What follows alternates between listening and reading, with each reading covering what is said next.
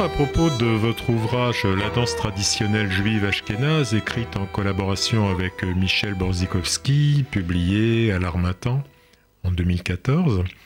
Aujourd'hui, j'aurais voulu que vous nous parliez de, que vous classiez ces danses, l'ensemble de ces danses, créer une sorte de typologie des danses. Dans la période qu'on va appeler le contexte séculier, on ne va pas s'occuper de la partie religieuse en tout cas. Oui, eh bien, je vous propose une petite classification euh, de mon cru, sans prétention. Alors, je vous parlerai successivement des danses de métier, des danses mimétiques, des danses humoristiques et parodiques, et enfin des danses acrobatiques. Alors, commençons par les danses de métier. Elles me semblent intéressantes d'un point de vue sociologique, disons, car elles reflètent euh, l'organisation de la société en groupes professionnels. C'était soit des groupes artisanaux, ou même parfois agricoles, euh, ou commerçants, bien sûr. C'était des sortes de, de, guildes ou de corporations qui se réunissaient de temps en temps pour des rassemblements festifs, de réjouissance, chanter, danser avec des gâteaux faits maison. Et les danses illustraient et évoquaient le savoir-faire des métiers dont les professionnels en question étaient assez fiers et qu'ils montraient ainsi à leur famille et amis ce jour-là. Alors je vous en donne quelques exemples. Commençons, si vous voulez, par une danse qui est à la fois une danse de tailleur et de cordonnier. Ça parlera peut-être à certains d'entre nous dont les ascendants avaient ce métier-là. Alors, cette danse de tailleur et de cordonnier, euh, qui s'appelle en yiddish euh, Schneiderl und Schusterl, eh bien, est prise dans le disque euh, Orient Express Moving Schnorrers. Voilà, je vous en donne quelques, quelques petits épisodes comme ça.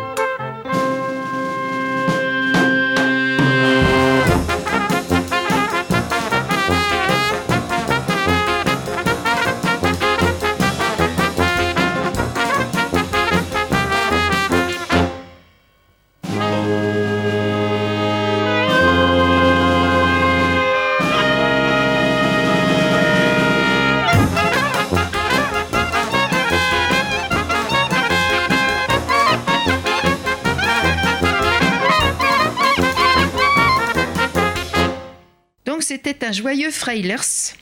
Comme vous avez pu l'entendre, c'est une danse très, très jouissive, très agréable. Maintenant, je vais vous faire entendre une autre danse de métier, une danse de meunier. En l'occurrence, il s'agit d'un kolomeike. Kolo signifie ronde dans plusieurs euh, langues slaves. Et la ronde, ici, symbolise la roue du moulin à eau utilisé par les meuniers, comme nous l'a dit notre maître de danse, très regretté, Léon Blanc. Voilà, donc c'est un joli colomeike, très très entraînant, pas très facile à danser parce qu'il est assez rapide. C'est une danse de paysan en fait.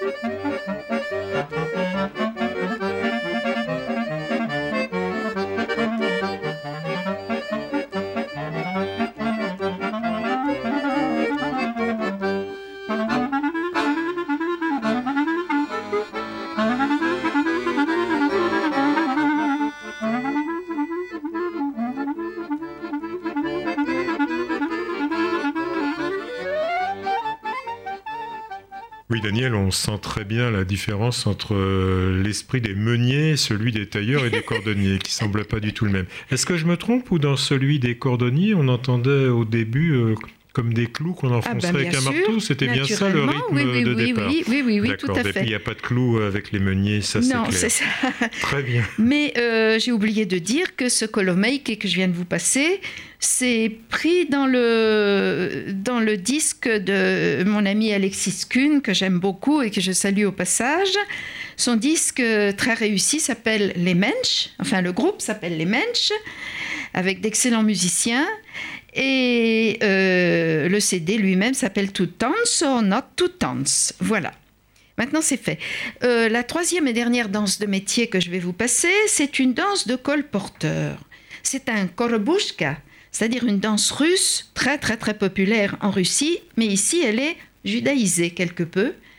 Alors, figurez-vous que cette danse de colporteur s'apitoie sur ce pauvre loser, perdant, Schlemazel, qu'est le colporteur, parce qu'il est très misérable, il a très peu d'argent et il ne sait pas réussir dans la vie. Voilà. Donc ici, euh, ce korobushka est exécuté par, en fait, par la danse. C'est un extrait audiovisuel dont vous n'entendrez que la plage son. Euh, dansé ici par Hélène Domergue, euh, qui est notre très talentueuse meneuse de danse, avec Eric Bendix. Voilà, vous trouverez ça sur Internet en entier, son et images.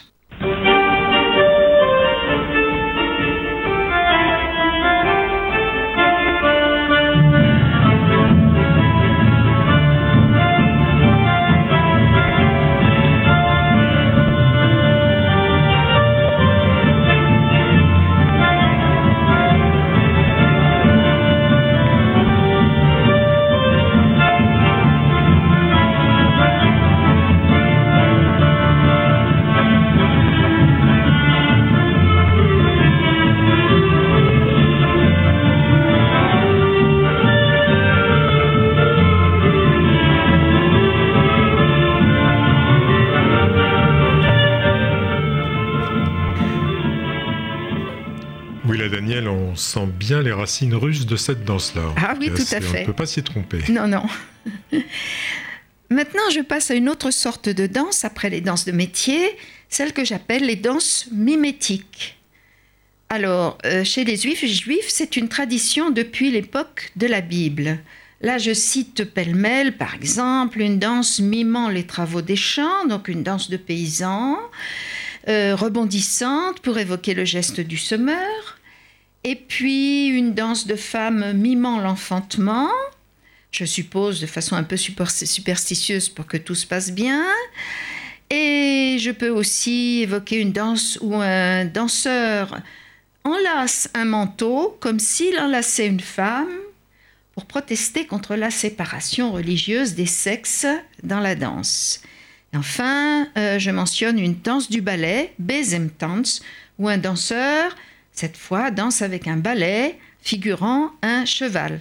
Car les danses euh, avec euh, quelque chose qui figurait un cheval étaient assez classiques euh, à la Renaissance et même après. Bon, alors, pour terminer cette rubrique sur les danses mimétiques, j'aurais pu citer la Koilich Tanz, euh, qui est une danse de mariage, mais je n'ai pas d'extrait sonore. Mais je vais m'en tenir à la Breuges und Schulem, la danse de la fâcherie et de la réconciliation, qui est une danse que j'aime beaucoup parce que c'est une danse cathartique, où la danse fait en sorte que deux personnes qui sont fâchées au début et miment leur ressentiment, finalement, euh, exorcent ce ressentiment euh, et euh, à la fin, eh bien, ne sont plus fâchés et il y a la réconciliation très aidée par tous les gens, tous les danseurs autour du cercle des danseurs. Voilà. Il me semble, Daniel, que ces danses-là sont pratiquées, Borges und Scholem-Tanz, dans la cérémonie, dans le cadre des cérémonies de mariage, non? Oui, aussi, pour expliquer aux jeunes mariés comment faire au cas où ils auraient une, querelle, une querelle de couple Oula. et où ils pourraient y mettre fin avec bonne volonté et dans le plaisir. C'est vraiment tout à fait charmant. Hãy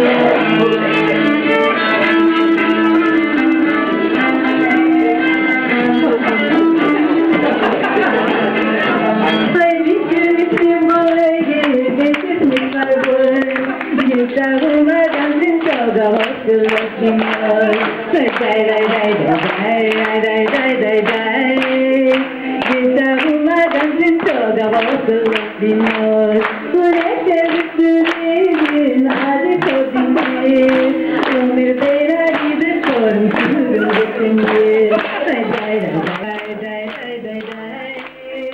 passe à une avant-dernière euh, catégorie de danse que j'ai appelée les danses humoristiques et parodiques et que je subdivise ainsi. Alors, il y a des danses à caractère familial, par exemple, qui se moquent des belles-mères, c'est un thème bien classique, n'est-ce pas? Et puis, il y a des danses à caractère religieux, qui sont assez croquignolettes, comme la pile-poule dance, qui se moque des rabbins engagés dans une discussion talmudique, mimant des mouvements de tzitzit et de payès. Il y a aussi, euh, dans cette catégorie, une danse à caractère social, euh, dansée par exemple au 19e siècle, où on aimait beaucoup les quadrilles. Et dans toutes les cours européennes, il y avait par exemple le quadrille des lanciers, euh, très très populaire chez les non-juifs, dans toutes les réunions et les bals élégants. Et les juifs aussi dansaient ce quadrille des lanciers, mais figurez-vous, ironiquement, d'une manière très pompeuse, pour montrer que ça c'était une danse de goy et que eux, ben, ils la dansaient un petit peu comme ça du bout des, du bout des mouvements, euh, sans y adhérer tout à fait. Une petite moquerie. Une petite moquerie, mais il la dansait quand même. Et euh, je termine cette rubrique en évoquant une danse humoristique de mariage comme une patch dance, dansée de plus en plus vite, où il ne faut pas se tromper dans les mouvements sous peine de gage. Voilà, alors maintenant, vous allez écouter une patch dance. Celle-ci ne va pas de plus en plus vite, mais euh, elle a été choisie par mon maître Léon Blanc.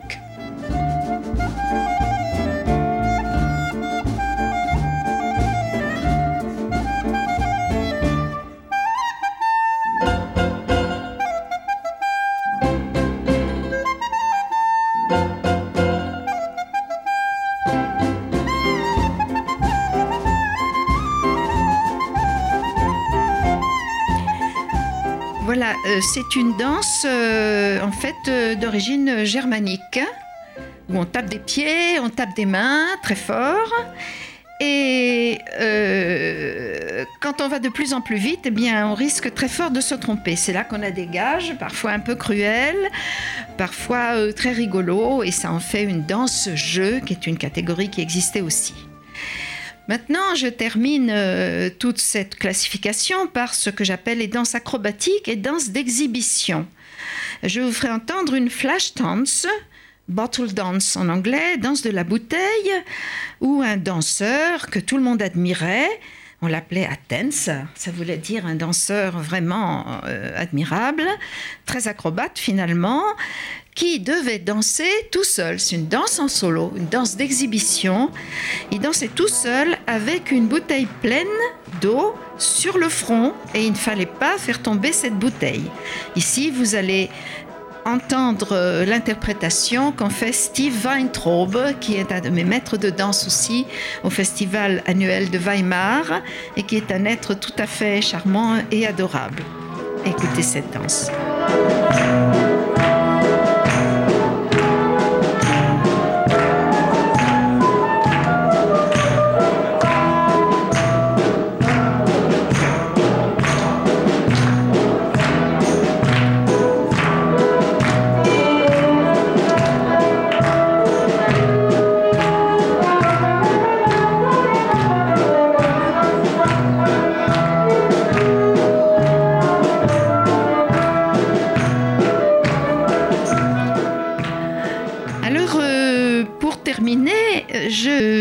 Mentionne simplement, comme ça en passant, je n'ai pas d'extrait sonore, une très très ancienne danse qui date en fait de l'époque de la Bible elle-même, qui était aussi une danse acrobatique et d'exhibition. C'était une danse avec des torches enflammées et qui a duré, perduré à travers les âges, qui était euh, très très spectaculaire. Mais malheureusement, je n'ai pas d'extrait.